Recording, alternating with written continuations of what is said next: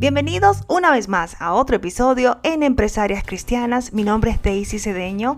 Este podcast dedicado a alinear siempre nuestra fe, nuestras creencias cristianas, la palabra de Dios con nuestro emprendimiento, con nuestra empresa, porque a veces uno como que se desubica, y siempre lo digo, muchas actividades, mucho marketing, muchas cosas, pero tenemos que siempre mantenernos firmes en nuestro estándar, nuestras creencias y por supuesto siempre buscar nuestra identidad en la palabra de Dios y en Jesús, nuestro Señor amado.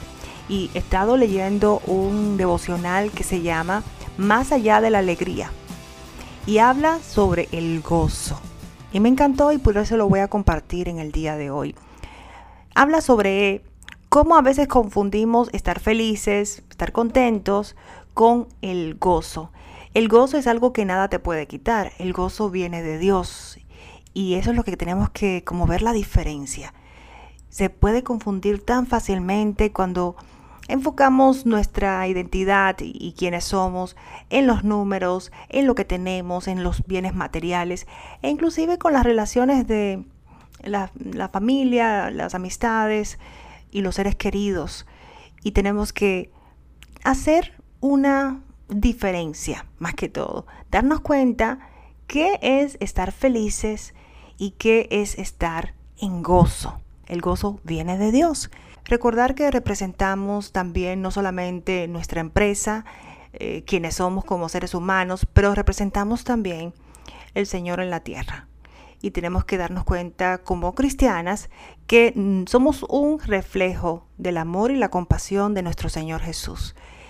Y al darnos cuenta de eso, es una gran responsabilidad, pero al mismo tiempo te libera. Te libera en el sentido que sabes que el más grande, el creador de todo, el cielo y la tierra, Él es que está enfrente de ti.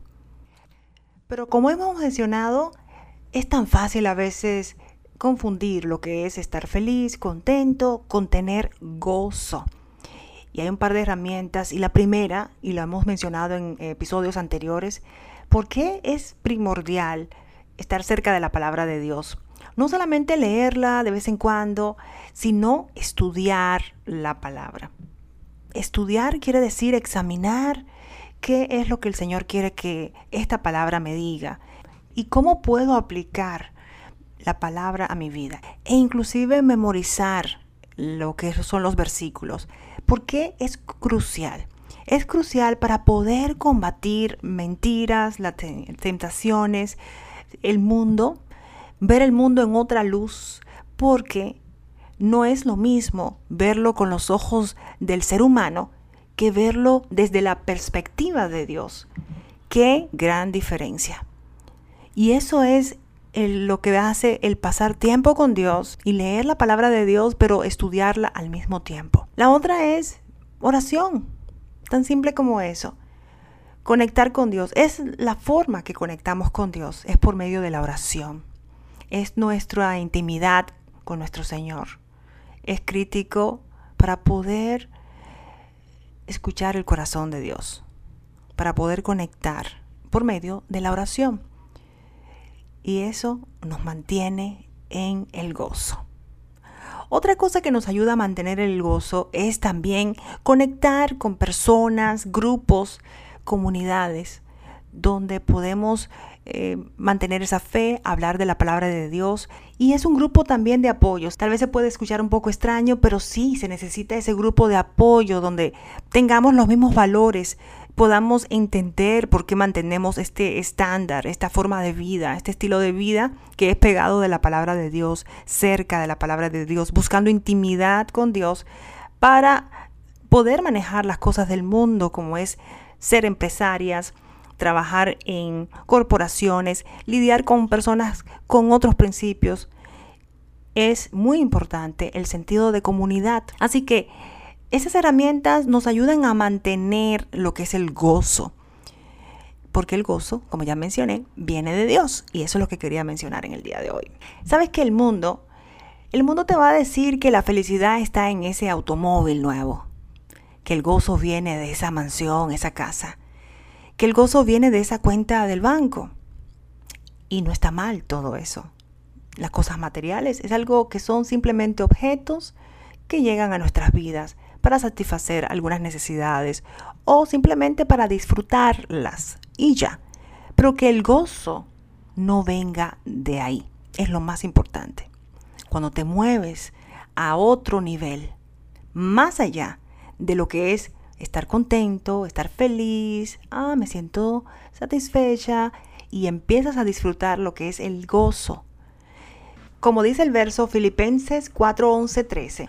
No lo digo porque tenga escasez, pero he aprendido a contentarme cualquiera que sea mi situación. Sé vivir humildemente y sé tener abundancia. En todo y por todo estoy enseñado, así para estar saciado como para tener hambre, así para tener abundancia como para padecer necesidad, porque todo lo puedo en Cristo que me fortalece. El entender lo que es felicidad, estar contentos y vivir en gozo, y entender lo que es vivir en gozo y asumir esa posición, y abrazar esa posición, vivir en gozo, es el lugar donde debemos estar. Como cristianas, es el lugar que queremos estar como cristianas, seres humanos. Entonces yo creo que es importante un par de puntos. ¿Cómo defines tú el gozo? ¿Y cuáles de las herramientas que utilizamos en el día de hoy se te hace más fácil ejecutar?